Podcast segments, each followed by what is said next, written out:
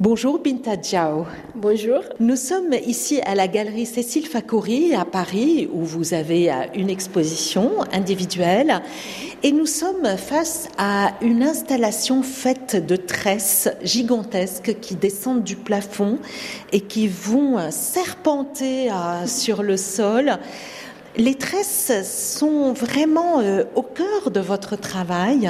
Que représentent les tresses pour vous? Bah, les tresses euh, représentent beaucoup de choses pour moi. Les cheveux, c'est quelque chose qui a toujours fait partie de ma vie. Hum, ma mère a toujours tressé mes cheveux. Du coup, il y avait ces côtés de soins qui, qui pour moi est toujours important. En même temps, il y a ces côtés de transmission qui émergent beaucoup en fait avec la tresse qui lie en fait en même temps il y a ces côtés de racines les tresses ressemblent à, à des racines en fait comment s'appelle cette œuvre? Cette œuvre s'appelle What is Wisdom?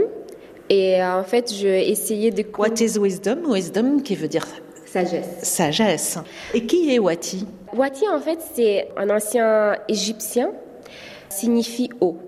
Du coup, l'idée, c'était de jouer entre la sagesse de l'eau qui on ne connaît pas. C'est une sorte de déesse de l'eau? Exactement. Ce travail, en fait, s'inspire à Mamiwata. Et Mamiwata a été toujours vue comme une figure euh, monstrueuse femme, mi-femme, euh, mi-animal euh, des eaux, en fait.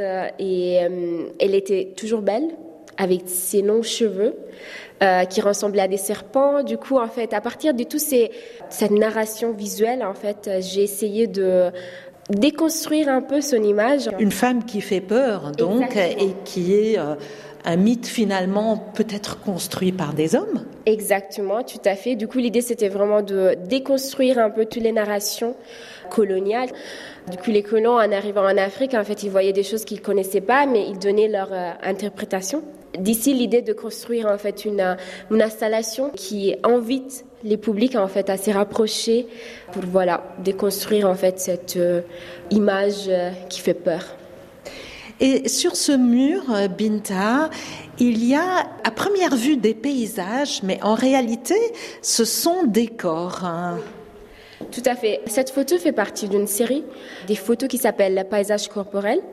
C'est une série qui a j'ai commencé en 2019, qui est toujours en cours, et, euh, et c'est des photos de mon corps. Je me suis rendu compte effectivement qu'en regardant des parties de mon corps, en fait, je voyais des paysages, et du coup d'ici, en fait, à partir de ça, en fait, euh, j'ai commencé à réfléchir sur euh, les corps féminins en tant que paysage, les rapports du corps féminin euh, en relation à la nature.